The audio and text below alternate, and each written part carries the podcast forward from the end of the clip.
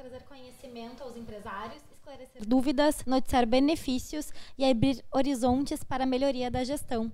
Continue conosco diariamente e acompanhe nossa programação através dos nossos canais. Hoje vamos falar sobre como funciona o processo de retificações. E a partir de agora eu te convido a interagir conosco pelo chat no YouTube, no Facebook e pelo Instagram. Um alô especial para a turma do Jornal Contábil, sempre conosco na, nas nossas transmissões. Vou dar boa noite então para o Giovanni, que está em casa, interagindo com a gente. O Glauber lembrou que o LV está fazendo sete anos de Grupo Estúdio hoje, nos nossos comentários.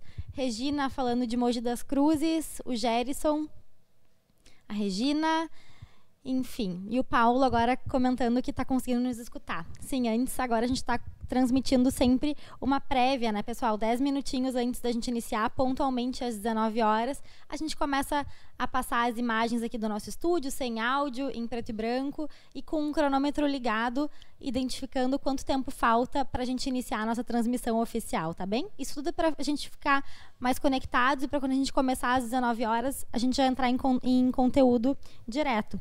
Vou apresentar então meus colegas que estão conosco no estúdio. Hoje eu estou com o Luiz Vinícius Pereira com a Maria Rombaldi e com o Otone Braga. Boa noite a todos. Boa noite. Boa noite. Então vamos começar com a questão né, do tema de hoje. Hoje a gente vai apresentar os principais cuidados que as empresas devem ter no momento das retificações, de retificar as declarações. Luiz Vinícius, vamos começar explicando o que são as obrigações acessórias e o que é o processo de retificação. Então, boa noite, boa noite Maria, boa noite Júlia, boa noite, Tony. Hoje eu gosto muito desse tema, tá? principalmente que é uma das etapas mais importantes num serviço de revisão tributária, num serviço de recuperação de crédito. Primeiramente, o que são as declarações acessórias?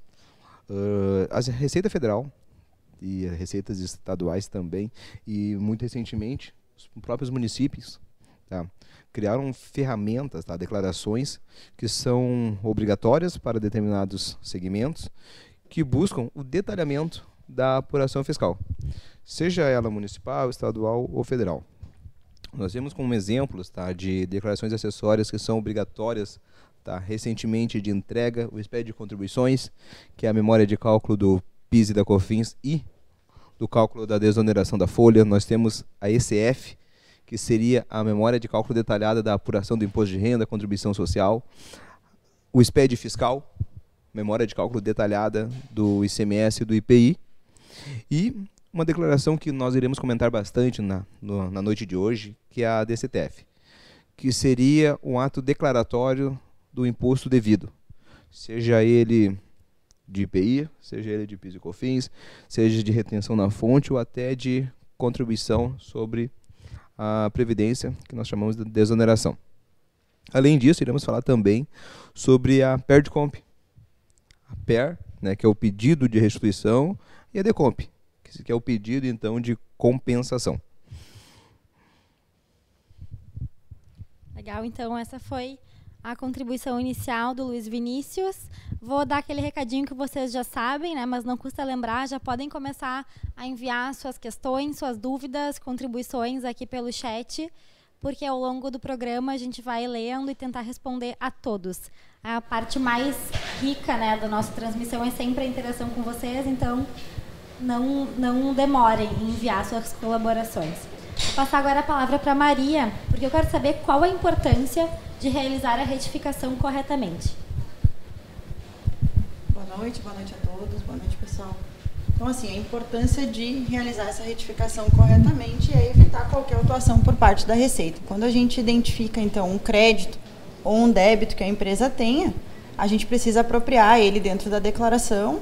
Né? Então, dando o exemplo de PIS e COFINS, a gente precisa apropriar sempre na competência em que aconteceu, porque é o que a Receita Federal prevê, que a gente precisa colocar lá na competência em que ocorreu, então se a gente identificou um crédito de maio de 2014, ele tem que ser lançado no SPED de contribuições de maio de 2014, gerar então lá dentro um pagamento individual maior, que como o LV já mencionou, a gente precisa então retificar a DCTF e mudar o débito que foi declarado lá na época, e aí dessa forma fazer o perdicomp, seja ele pedido de restituição ou declaração de compensação. Então, a importância é que tem que estar tudo corretamente, tudo bem informado, né, para evitar qualquer atuação com, da parte do fisco. Hoje nós temos, complementando o que a Maria está expondo, nós temos hoje tá, um modelo de retificação e permitido pelo governo de até 60 meses. Ou seja, todas as declarações entregues ao fisco tá, nos últimos 60 meses são possíveis de retificação.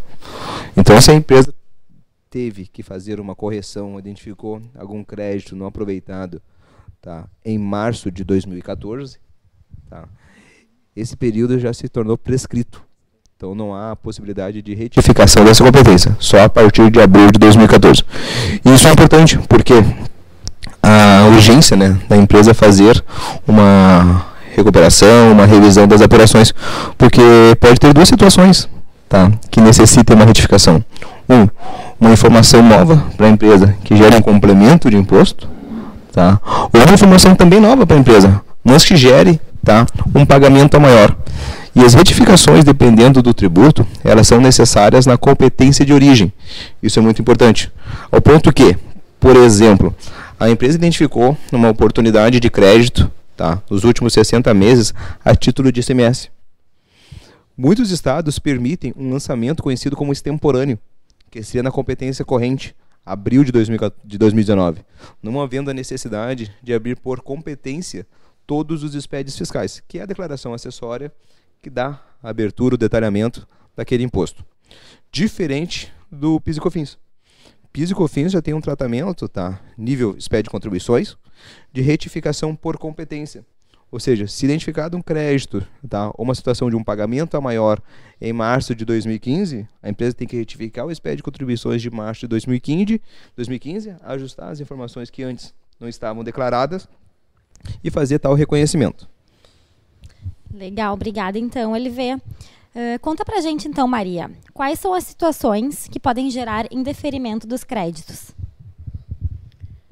Bom, então assim, o que, que pode acontecer? Uma, um simples equívoco na hora de, de informar o débito de um centavo pode gerar uma possível intimação da Receita Federal. Por incrível que pareça, pode, ser uma, pode parecer uma diferença pequena e praticamente irrisória, na hora do apontamento do crédito, mas um arredondamento diferente dentro das declarações, que vai gerar uma diferença entre elas no cruzamento eletrônico que a Receita faz, porque não é um cruzamento manual, é uma máquina que cruza. Se os, os valores não fecham em um centavo, acaba gerando uma intimação para a empresa, acaba gerando, na verdade, não, é, não chega a ser um indeferimento, mas já é um transtorno, atrasa o deferimento do crédito. É, não acaba indeferindo, mas atrasa o deferimento desse crédito. Entendi. Obrigada, então, Maria. Só lembrando, então, o pessoal que está em casa, né, de ativar a notificação do sininho no canal do YouTube, para não esquecer nunca, para não perder nossa transmissão diária, que acontece de segunda a quinta-feira, às 19 horas, sempre com conteúdos exclusivos. Para quem está conhecendo o nosso programa, nosso webinar hoje, né, a gente tem uma porção de conteúdos já gravados, enfim, aí na nossa lista no YouTube, no nosso canal. Vale a pena investir tempo, né, para ter esse, esse conteúdo bem certinho explicado. E, enfim, só para lembrar para quem está chegando agora também, tem bastante gente dando boa noite, mandando suas unidades, o Sadi falando com a gente ali de Roraima, o Thiago Terres, o Thiago Fernandes, Etevaldo, boa noite. Então, pessoal, continue mandando suas localizações, é muito bacana. E também, claro, suas contribuições, suas perguntas, o que vocês não entenderem, o que vocês gostariam de saber melhor. Vamos aproveitar, porque a gente está com um time de especialistas aqui hoje, ao vivo, para isso, para responder os nossos questionamentos. Só para lembrar, então, o tema de hoje é como funciona o processo de retificação, tá bem? Agora eu vou enviar, então, uma pergunta que chegou para o Otone, que é um pouquinho mais específica que é quais são os documentos que devem ser retificados para um aproveitamento seguro de um determinado crédito de PIS e COFINS. Bom, boa noite a todos. Boa noite, Maria, Júlia, LV. Parabéns, LV. Sete anos de casa. Tomara que tenha mais sete, ainda mais ainda pela frente. Bom, uh, como bem o LV falou e a Maria também tem que ter muita atenção no tema retificações, né? Uh, que qualquer divergência uh, em, em, envio de informação acaba gerando daqui a pouquinho uma, automação, uma autuação, uma intimação. Sempre lembrando também que os últimos cinco anos eles podem sim ser revistos. No caso de, de, de, deixar, vamos dizer assim, tudo ok, de estar 100%, evitar qualquer problema perante a Receita, no que diz respeito à pergunta que veio de PIS e COFINS, sempre a gente tem que se atentar para um, uma retificação da IFD, contribuições lá, né? como também casando com a DCTF, e no caso de um perder compra para cada uh, tributo, no caso PIS, um, e COFINS, outro. Acho que seria isso. E, não, Perfeito a, a colocação, Tony. Complementando, numa ordem natural tá, de declaração. Vamos supor março de 2014, que é um, março de 2019, perdão, que é o mês já encerrado. A empresa encerrou março de 2019, tá? Ela tem como compromisso na primeira semana de abril fazer o encerramento daquele mês para fins fiscais.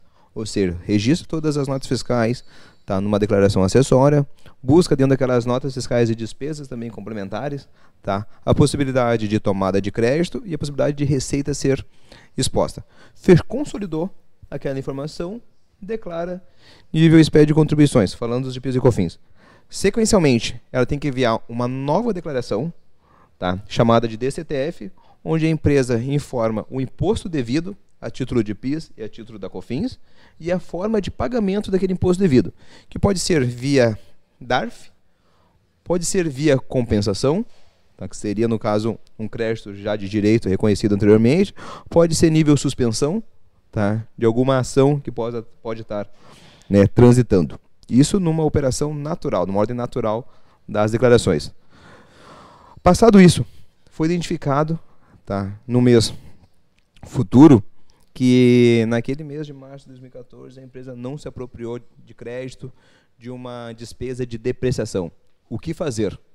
Retifica o espécie de contribuições transmitidos, reconhecendo aquela despesa, retifica a DCTF, tá? onde tu informou que tu devia um valor de 9 mil e agora tu deve 8, com base nas informações já retificadas no espécie de contribuições, e aquele valor de mil reais de diferença que tu tem de crédito disponível, tu faz uma solicitação via Perdcomp, uma para PIS e uma para COFINS.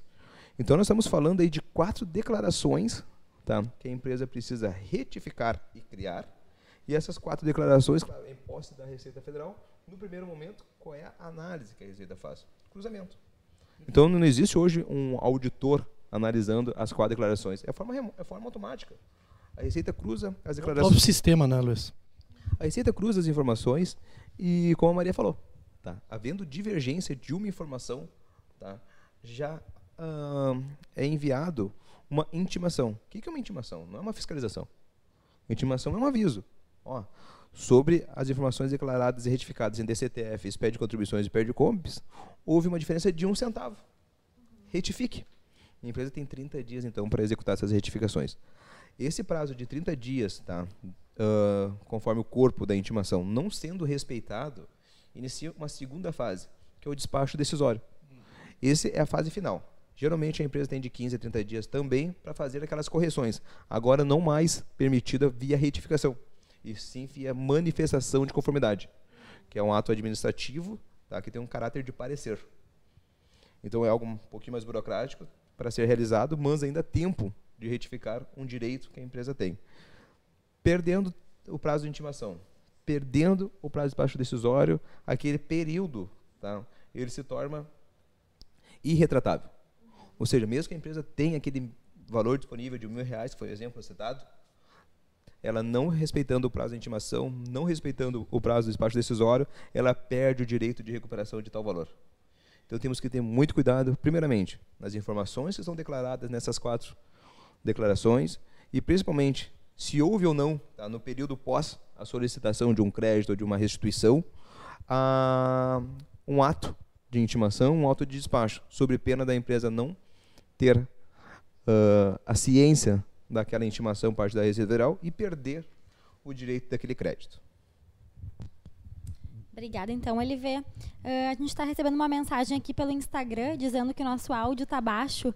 Queria perguntar se falando mais alto o pessoal consegue nos escutar ou se realmente é uma questão técnica de transmissão. Estou falando um pouquinho mais alto do que o LV estava falando. Vou pedir aqui para os meus colegas também falarem um pouquinho mais alto, mesmo ao microfone. E chegou mais algumas, chegaram mais algumas perguntas pelo chat.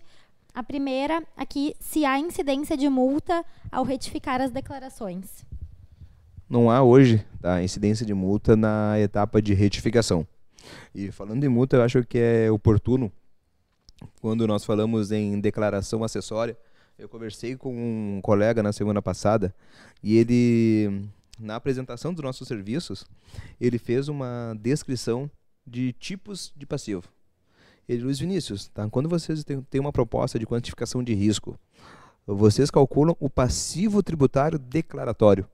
Eu achei muito interessante esse termo utilizado, porque hoje existe uma penalidade tá, por omissão de informação declarada ou por situação errônea de uma, declara, de uma informação declarada. E isso seria um passivo tributário declaratório, uma vez que não há um erro na forma do tributo apurado, mas sim um erro da forma que foi prestada aquela informação à Receita Federal. E dependendo da situação, da qualificação do erro, tem uma aplicação de 5% sobre o faturamento. Tá. E, nossa, isso é agravante e muito, ao ponto que tem empresas que não têm 5% de lucro. Uhum. Tá? no resultado. Então tu imagina por uma falha de informação declarada tu ser penalizada nessas proporções. Isso seria então um passivo tributário declaratório. Mas respondendo, né, o colega, não, não existe hoje, tá, multas e valores, tá, a serem recolhidos a título de retificação. Mas sim existe, né, uma exposição, claro, de uma forma errônea por parte do contribuinte de 5% sobre o faturamento.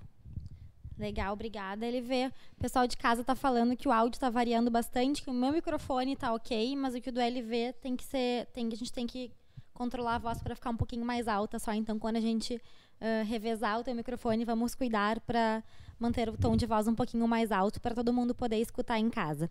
Uh, então, voltando aqui para nossa pauta do dia, o Rafael Rodrigues está comentando, falando que os nossos assuntos, nossos temas é, facilitam bastante o dia a dia, né, na prática. A gente fica bem feliz com esse tipo de feedback, porque realmente a gente se envolve bastante e há um grande investimento aqui de tempo e de energia, né, por parte da empresa para produzir um conteúdo de qualidade para todos vocês, para nossa audiência que está sempre crescendo.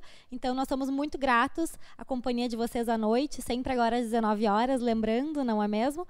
O Rafael Rodrigues também está dando parabéns para o LV, né, pelos sete anos de casa. Franciele Lima dando feedback do áudio. Então, chegaram mais algumas perguntinhas. Deixa eu pensar, deixa eu dar uma olhadinha. Edinho, tu pode baixar um pouquinho as nossas perguntas ali? Chegaram mais algumas, alguns questionamentos do público no uhum. YouTube. Tá bem. Aí tá bem. Uhum. O Edevaldo está perguntando, Etevaldo, quando faço uma retificação em uma declaração, a empresa fica sujeita à análise dos últimos cinco anos ou não? Quer responder, Maria?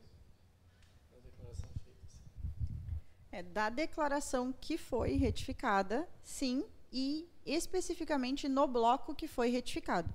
Então, por exemplo, quando a gente retifica ali para PIS e COFINS, no exemplo que o LV deu, a gente retifica uma, um crédito de depreciação, ele é lançado no registro de entrada F120 e é transportado para os registros de apuração de, de crédito M100 e M500 de, do FD.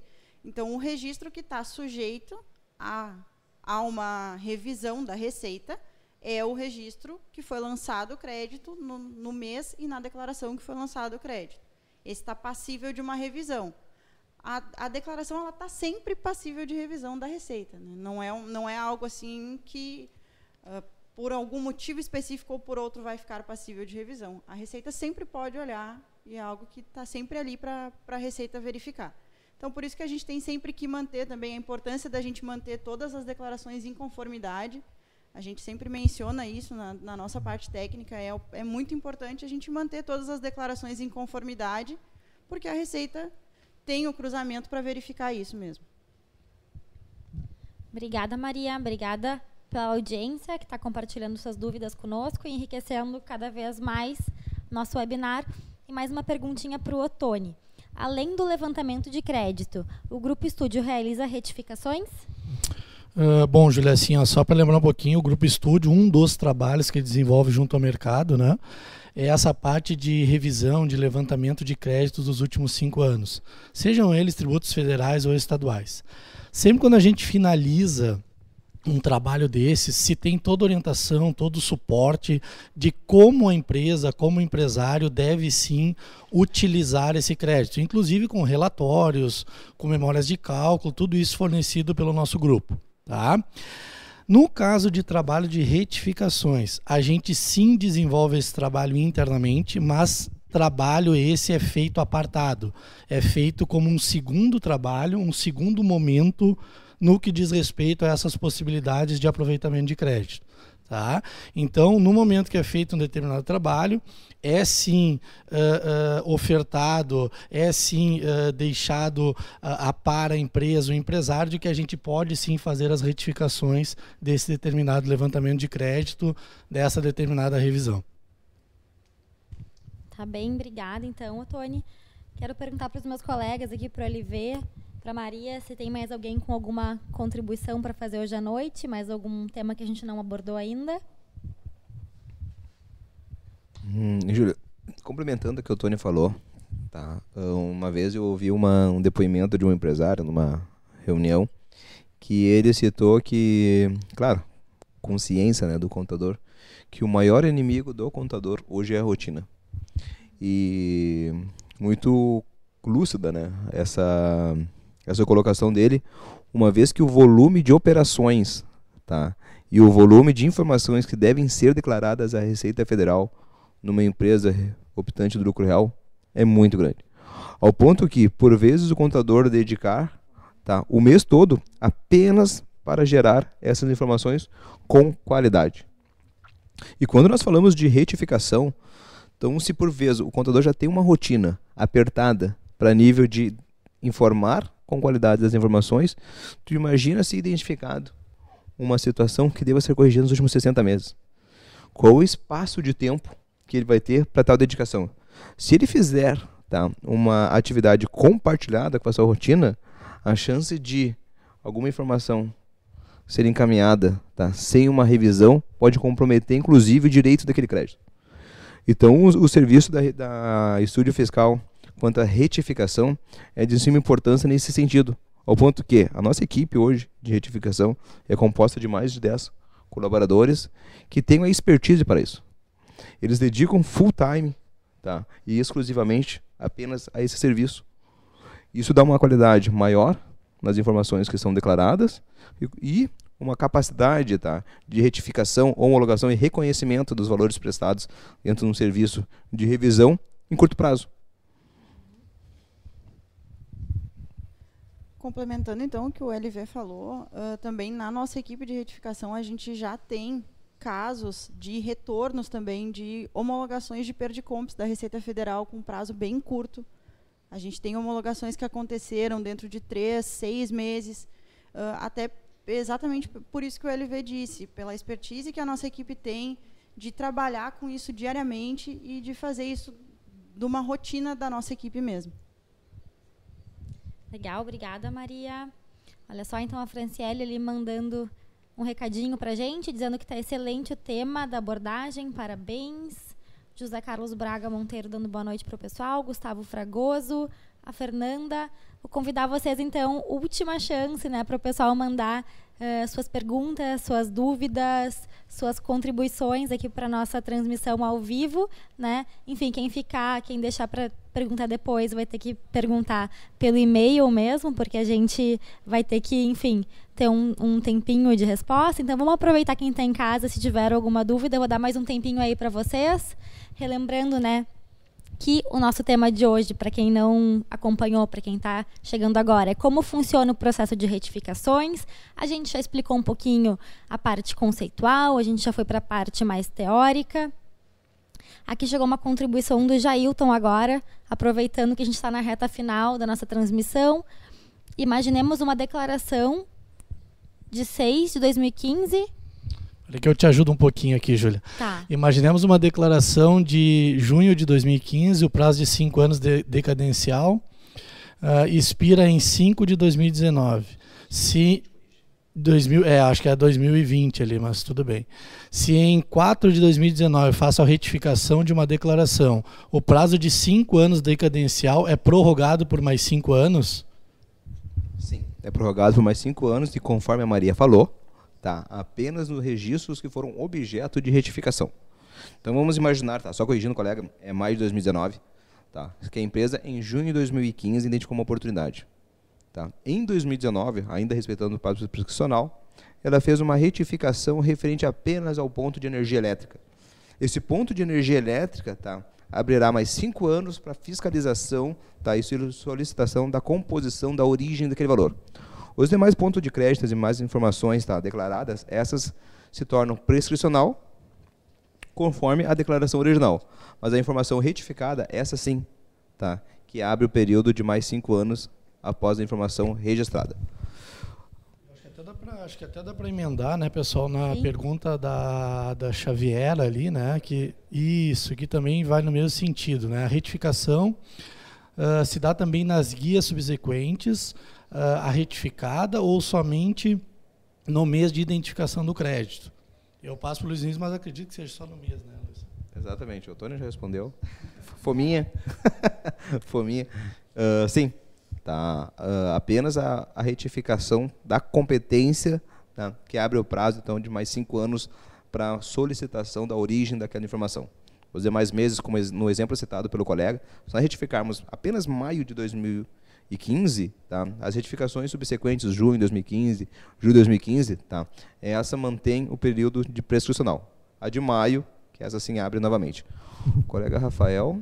O colega Rafael está perguntando ali, para quem não está acompanhando pelo YouTube, eu vou ler a pergunta, tá bem? No caso dos créditos identificados após o trabalho de retificação, ser imposto com imposto, exemplo PIS com PIS. Caso o cliente tenha um parcelamento inferior em aberto, como fica a restituição?